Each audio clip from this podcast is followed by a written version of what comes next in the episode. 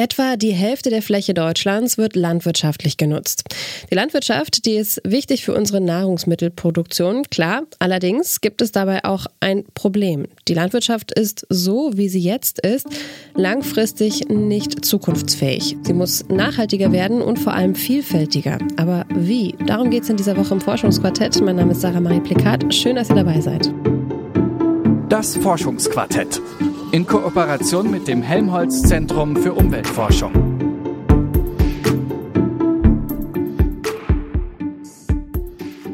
Immer mehr Menschen, immer weniger Artenvielfalt und Biodiversität und immer häufiger Extremwetterereignisse infolge der Klimakrise.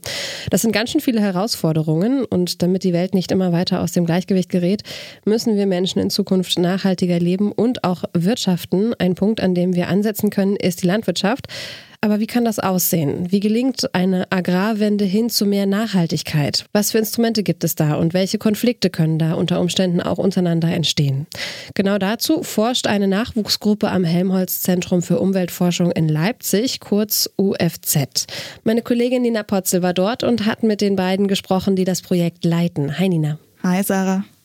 Nina, du hast mit zwei Forschenden vom UFZ gesprochen, die sich mit Achtung, sperriger Begriff, multifunktionalen Agrarlandschaften auseinandersetzen. Wow. Mhm. Genauer gesagt mit den Zielkonflikten auf dem Weg zu multifunktionalen Agrarlandschaften. Das klingt erstmal ziemlich kompliziert. Ja, da bin ich ganz ehrlich, das äh, habe ich mir auch erstmal gedacht, ähm, als ich mich da eingearbeitet habe. Aber eigentlich ist es dann doch recht simpel. Also Agrarlandschaften, das sind Gebiete, die vor allem von Landwirtschaft geprägt sind, also auf denen zum Beispiel Nahrung produziert wird. Und eine multifunktionale Agrarlandschaft erfüllt entsprechend mehrere Funktionen. Ähm, besser erklären kann das auf jeden Fall Dr. Andrea Keim. Die leitet nämlich zusammen mit Juniorprofessor Dr. Bartosz Bartkowski das Projekt Agriscape am UFZ. Und das setzt sich eben, wie du gesagt hast, mit den Zielkonflikten bei der Agrarwende auseinander. Also damit, was für Zwickmühlen dabei so auftauchen. Multifunktionale Agrarlandschaften sind ganz einfach gesagt Landschaften, die möglichst viele sogenannte Ökosystemleistungen bereitstellen. Also das sind dann zum Beispiel, dass sie sauberes Wasser bereitstellen, aber auch die landwirtschaftliche Produktion zählt damit rein, ähm, Schutz vor Erosion, aber auch Habitat für Tiere und Pflanzen.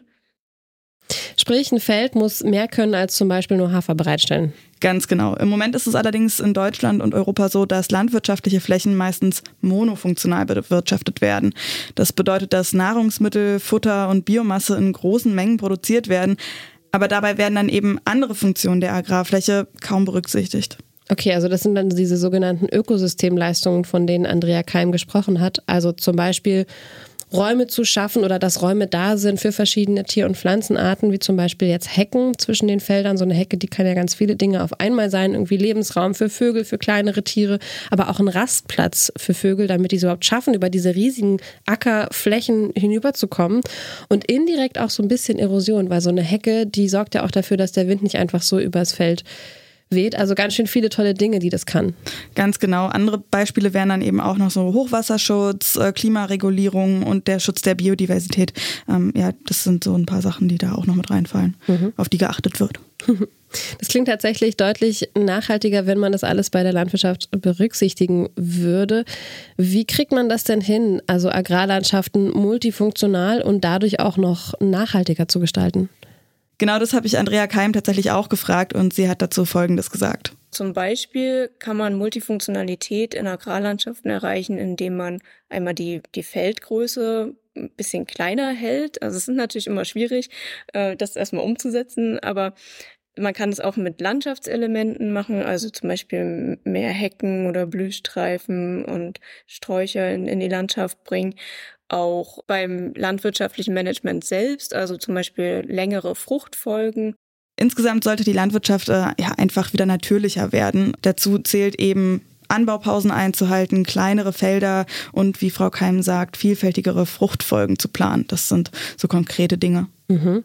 Fruchtfolgen, das heißt, dass man in einem Jahr zum Beispiel Kartoffeln anbaut und im nächsten dann eben zum Beispiel Winterweizen, Soja, Dinkel, Hafer und so weiter, ne? Ganz genau. Und ähm, ja, die Fruchtfolge ist die Voraussetzung dafür, dass der Boden eben fruchtbar bleibt. Mit vielfältigen Fruchtfolgen können LandwirtInnen zum Beispiel das Risiko gering halten, dass ihre angebauten Pflanzen krank oder äh, von Schädlingen befallen werden. Mhm, das ist ja auch eine Praxis, die eigentlich schon ziemlich alt ist und auch mhm. auf so kleinen Flächen auch gut funktioniert, zum Beispiel im eigenen Garten, wenn man da mit einer bestimmten Pflanze Gründünger macht. Lupine fällt mir da gerade zum Beispiel ein. Ich habe einen Freund, der hat damit im Sommer experimentiert. Mhm. Hat nicht funktioniert, aber vielleicht im nächsten Jahr.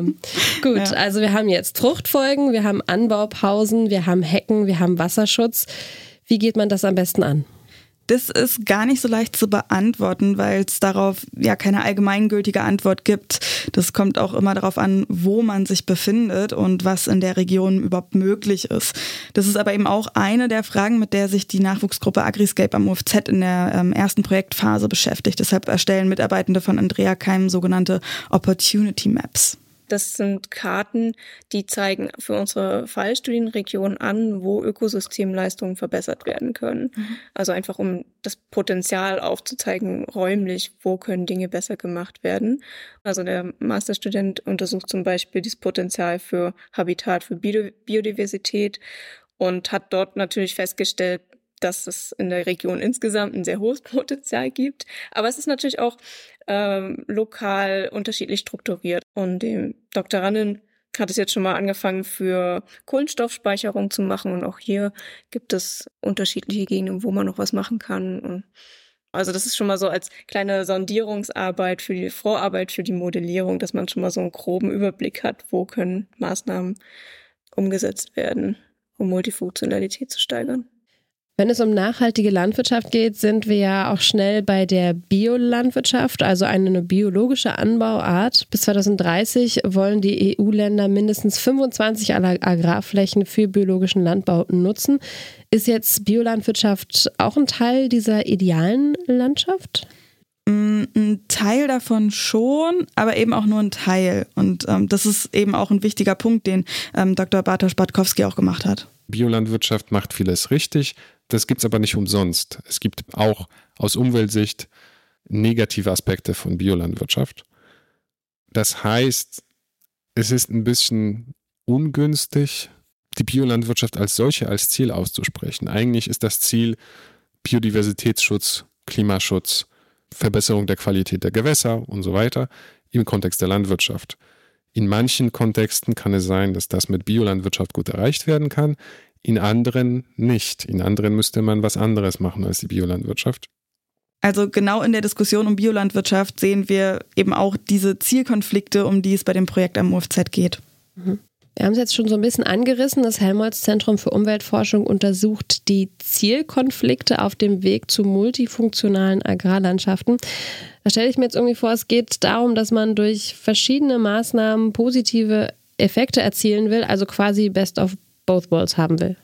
Ganz genau. Also das gibt es ja nicht nur bei der Landwirtschaft, sondern auch im Privaten, Best of Both Worlds. Das geht eben nicht immer, wenn unsere Ziele miteinander im Konflikt stehen. Also ähm, keine Ahnung, ich denke da jetzt als allererstes so an mein Leben irgendwie, dass äh, ich ja meine Wohnung hier haben will oder vielleicht mein Traumjob woanders aber ist und das kann man dann halt beides im Zweifel nicht miteinander vereinbaren.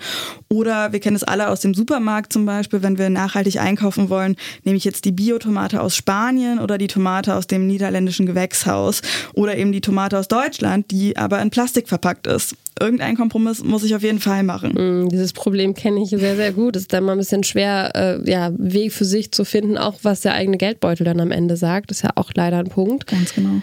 Bio, kurze Transportwege oder Verpackungsmüll einsparen. Auf jeden Fall, ja. Und das sind dann eben diese Zielkonflikte. Und bei Agrarlandschaften ist es zum Beispiel so, dass die Flächen aktuell sehr stark eben auf Nahrungsmittelproduktion ausgerichtet sind, aber darunter halt die Biodiversität und oder der Klimaschutz leiden. Ähm, Bartosz Batkowski, der hat da ein konkretes Beispiel, an dem man diese Konflikte dann auch ganz gut sieht. Und ähm, da geht es ums Pflügen. Wenn man den Boden besonders stark schützen will mit seiner enormen Biodiversität unter der Oberfläche und mit Beiträgen zu vielen anderen Funktionen, sollte man den nach Möglichkeit nicht pflügen. Pflügen ist halt extrem schädlich für den Boden. Aber Pflugverzicht, so wie Landwirtschaft heutzutage funktioniert, so wie die technischen Möglichkeiten sind, bedeutet, dass man in der Regel mehr Pestizide und Herbizide einsetzen muss. Weil Pflügen nicht nur den Boden lockert, sondern auch sehr große Rolle spielt bei der ähm, Unkrautkontrolle. Wenn man das nicht macht, muss man den, das Unkraut irgendwie anders bekämpfen. Das heißt, wir haben auf der einen Seite Bodenschutz, auf der anderen Seite negative Auswirkungen auf Biodiversität letztendlich. So, und da ist dann eben die Frage, was ist wichtiger? Welches Ziel hat Vorrang? Der Schutz des Bodens oder die Biodiversität? Und das sind nur zwei der möglichen Zielkonflikte auf dem Weg zu eben einer nachhaltigeren Landwirtschaft. Welche gibt es da noch? Das ist genau die Frage, bevor wir jetzt anfangen, all unsere landwirtschaftlichen Nutzflächen multifunktional umzubauen, sage ich mal, wäre es auf jeden Fall eben gut, wenn wir wissen, was für Konflikte da auf uns zukommen können. Und dazu hat das UFZ eben dieses Projekt Agriscape ähm, ins Leben gerufen, um diese Zielkonflikte bei der Agrarwende zu identifizieren. Mhm. Ich vermute, dass es da noch nicht wirklich Ergebnisse gibt, oder? Nee, so konkret halt wirklich noch nicht. Das Projekt ist noch in der Planungsphase. Insgesamt ist Agriscape ähm, per Förderung über fünf Jahre angelegt. Erstmal ein Jahr davon ist halt schon rum. Aber das dauert immer ähm, eine ganze Weile, solche Projekte zu modellieren. Das haben mir die beiden auch gesagt. Aber natürlich hat das UFZ auch Ziele formuliert. Ähm, Bartosz Bartkowski, der das Projekt zusammen mit Andrea Keim leitet, der fasst es so zusammen. Unser Fokus im, in Agriscape liegt vor allem darauf, wie man diesen Wandel mit Hilfe von Politikinstrumenten begleiten, triggern, unterstützen kann. Sei es ordnungsrechtliche Instrumente wie irgendwelche Mindeststandards, die man der Landwirtschaft, so unpopulär es dort ist, vorschreibt, sei es ähm, Zahlungen ähm, so wie es heutzutage meistens gemacht wird, also sogenannte Agrarumweltzahlung, sei es Lenkungssteuern, äh, beispielsweise auf Pestizide. Das, das ist unser Fokus. Praktisch sieht es dann so aus, dass sich Forschende in der Fallstudienregion in Nordsachsen erstmal anschauen, welche Zielkonflikte überhaupt auftreten können. Ein paar sind schon abzusehen, weil sich vor Agriscape auch schon andere WissenschaftlerInnen mit dem Thema befasst haben. Das hat Bata Spatkowski auch betont. Und ähm, ja, dann schaut sich Andrea Keim mit ihren Mitarbeitenden zum Beispiel an, wie sich die Zielkonflikte auf die Ökosystemleistungen auswirken. Mhm. Wenn es um die Landwirtschaft und ihren Wandel geht, dann können wir natürlich eine große Gruppe nicht außer Acht lassen, die Landwirtinnen, denn die sind immerhin diejenigen, die tagtäglich auf ihren Feldern arbeiten und diese Felder bearbeiten. Wie steht die Forschungsgruppe denn mit den Landwirtinnen in Kontakt? Hm, das, das habe ich mich auch gefragt, weil das natürlich auch ein sehr, sehr wichtiger Teil ist. Ähm, die müssen natürlich eingebunden werden werden sie auch. Das hat mir Bartosz Spatkowski bestätigt. Dadurch, dass sich das Projekt aber noch in der Planungsphase befindet, ist der Kontakt noch nicht so irre groß gewesen. Ähm, da hat es einen Workshop gegeben mit den Landwirtinnen aus eben dieser Fallstudienregion in Nordsachsen. Ähm, Nordsachsen übrigens, weil die Region als Fallbeispiel für eine intensiv genutzte Agrarlandschaft in Deutschland gilt. Mm, und bei diesem Workshop, da waren die Landwirtinnen jedenfalls ähm, ziemlich offen und interessiert an dem Projekt. Ähm, das hat Bartosz Spatkowski mir eben gesagt. Tatsächlich ist es so, dass viele Klimaanpassungsstrategien in der Landwirtschaft auch positive Auswirkungen haben auf äh, andere Ziele oder zumindest positive Auswirkungen haben können. Viele der Sachen, die, über die Sie sowieso nachdenken, sind auch, wären auch gut im Sinne der Multifunktionalität, die uns interessiert. Und ich glaube, abgesehen davon, wenn man ihnen zeigt, dass man mit ihnen zusammenarbeiten will äh, und dass man auch ihre Probleme ernst nimmt und nicht nur mit der Moralkeule, ihr müsst jetzt anders, äh, kommt, dann kommt man eigentlich relativ gut ins Gespräch. Äh, neben dem Klimawandel sind übrigens auch die Anforderungen der Gesellschaft an die Landwirtschaft ähm, eine große Herausforderung. Da gibt es eben viele, die nach Bio rufen und Dinge verbieten wollen und so weiter, ohne dass diese Personen sich aber über mögliche Zielkonflikte im Klaren sind. Und gleichzeitig haben die Landwirtschaftsbetriebe selbst gar nicht so einen großen Handlungsspielraum, weil sie sich eben dem Markt anpassen müssen, ne, was besonders nachgefragt wird und ähm, was eben nicht. Also es ist echt ziemlich verzwickt. Mhm. Und das hat ja letzten Endes, was du gerade auch gesagt hast, viel mit Politik zu tun, oder? Also vieles wird ja durch die EU oder den Bund vorgegeben. Da gibt es bestimmte Regeln, beispielsweise die Steigerung der Biolandwirtschaft. Genau, und ähm, ja, auch andere Regulierungen, was man jetzt wie anbauen kann. Da hat Herr Bartkowski zum Beispiel auch gemeint, dass das eben auch ein Problem für die Landwirtinnen ist, die Politik. Es gibt aber auch Unsicherheit hinsichtlich der Politikentwicklung, die gerade mit, der, mit dem European Green Deal, mit der Reform des der gemeinsamen Agrarpolitik der EU hat sich einiges verändert, aber es gab Entscheidungen, die relativ spät getroffen wurden, auch auf deutscher Ebene, wo dann die LandwirtInnen sich, glaube ich, zu Recht beschwert haben, die wissen teilweise im November nicht, welche Regeln gelten werden im Januar. Sie müssten eigentlich schon längst eine Anbauentscheidung getroffen haben. Und so einen richtig langfristigen Plan auf EU- oder bundesdeutscher Ebene scheint es nicht zu geben, wie es mit der Landwirtschaft eigentlich genau funktionieren soll. Alle sind sich so halbwegs einig, es sollte nachhaltiger werden, aber was heißt das konkret?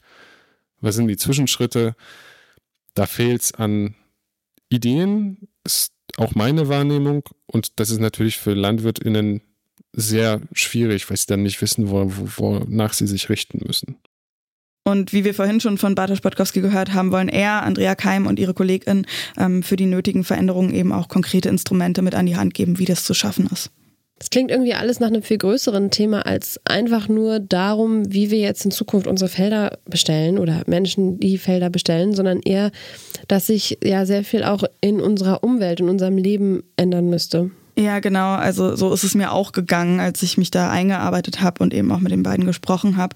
Und da habe ich natürlich auch nachgehakt, weil ja, wie du sagst, das klingt schon ziemlich groß.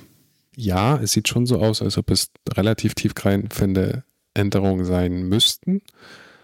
Gleichzeitig ist es unklar, welche genau und wie tiefgreifend und an welcher, an welcher Stelle sie genau tiefgreifend sein müssen. Gerade weil wir es mit einem komplexen System zu tun haben. Was es, wie gesagt, ein bisschen unter Umständen ein bisschen einfacher macht, ist, dass LandwirtInnen auch ein Interesse haben an diesen Veränderungen, an manchen dieser Veränderungen, weil sie sich an den Klimawandel anpassen müssen. Die können nicht im Status quo verharren, zumindest nicht mittel- bis langfristig. Das ist echt alles super komplex. Das hat auch Andrea Keim nochmal unterstrichen. Was wichtig ist, um Multifunktionalität zu erreichen, in unserer deutschen Agrarlandschaft ist auch, dass diese ganzen Probleme differenziert betrachtet werden. Auch in den Medien, werden oft Dinge vereinfacht dargestellt. Also Viele Menschen, habe ich das Gefühl, haben das Bild, also ein sehr schlechtes Bild von den Landwirten und wie sie ihre Felder bewirtschaften. Also oftmals reden sie dann davon, dass sie die Umwelt verpesten, weil sie düngen, aber wissen dann gar nicht, dass Düngung auch wichtig ist und notwendig. Und auch dieser ganze Konflikt mit, okay, wir verbieten jetzt alle Pflanzenschutzmittel und dann schauen wir mal, was passiert. Also es ist oft komplexer, als es so dargestellt wird. Klar sind Pflanzenschutzmittel nicht gut, aber es gibt auch oft keine oder kaum Alternativen dazu. Also man muss halt wirklich diese Problematik von beiden Seiten beleuchten und nicht so polarisiert betrachten, um dann am Ende gute Lösungen zu finden, die bei den alle an einem Strang ziehen. Agriscape läuft jetzt seit einem Jahr. Für ihre Forschung haben die WissenschaftlerInnen noch bis 2027 Zeit, zumindest das steht momentan auf dem Zettel. Ist es denn realistisch, dass die Nachwuchsgruppe Agriscape alle Ziele erreicht, die sie sich da vorgenommen haben? Da viele Zielkonflikte dadurch entstehen, dass die Gesellschaft ganz viele verschiedene Erwartungen an die Landwirtschaft stellt, ist es echt schwer zu sagen, weil natürlich wird sich in fünf Jahren nicht unsere ganze Gesellschaft verändern, aber die Kernziele für die Fallstudienregion, da rechnet ähm, das Agriscape-Team schon damit, dass die erreicht werden können. Und inwieweit das dann alles eben generalisierbare Erkenntnisse sind, das hängt dann wieder davon ab, was genau dabei rumkommt. Aber generell ähm, sind Andrea Keim und Bartosz Spatkowski schon zuversichtlich. Mhm. Zum Schluss Landwirtschaft betrifft uns ja alle irgendwie direkt oder indirekt, denn ohne sie hätten wir kein Essen auf dem Tisch. Was nimmst du denn jetzt für dich in dein Alltagsleben mit aus dieser Recherche? Dass Landwirtschaft gerade auch in Bezug auf den Klimawandel ein irre wichtiges Thema ist und ein irre wichtiges Element. Und das Ganze aber eben auch unfassbar komplex ist. Also ja, das, das ist wirklich so das, was ich am meisten mitnehme, dass das so, so viele verschiedene Facetten einfach alles hat. Bei der Agrarwende hin zu einer nachhaltigeren Landwirtschaft geht es eben um so viel mehr als nur um Bioanbau, was ja alle das allererste, oder das wir alle als erstes im Kopf haben dazu. Ähm, es geht auch noch um mehr als weniger Pestizide und so. Ähm, also das ist wirklich was, was ich persönlich auch mitgenommen habe, eben einfache Lösungen gibt es wirklich nicht. Das äh, verdeutlichen eben diese Zielkonflikte auch. Mhm, Wäre ja auch zu einfach. Ja. Und ich meine, Landwirtschaft ist ja auch so, so sehr mit Natur verbunden, weil das ja, also sie hängt ja davon ab, wenn es sich regnet, was ja. soll wachsen so. Also ja. ja. Total. Wie wird unsere Landwirtschaft nachhaltiger und wie geht man mit Zielkonflikten auf dem Weg dorthin um? Damit hat sich meine Kollegin Nina Potzel mit Juniorprofessor Dr. Bartosz Batkowski und Dr. Andrea Keim unterhalten. Sie beide leiten am Helmholtz Zentrum für Umweltforschung die Nachwuchsgruppe Agriscape zur Untersuchung von Zielkonflikten auf dem Weg zu multifunktionalen Agrarlandschaften. Danke dir, Nina, für deine Recherche und für das Gespräch. Na, danke dir.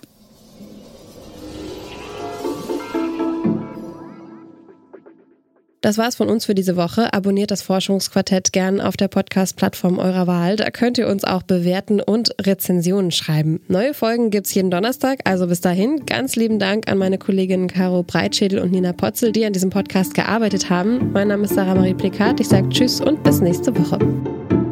Das Forschungsquartett in Kooperation mit dem Helmholtz Zentrum für Umweltforschung.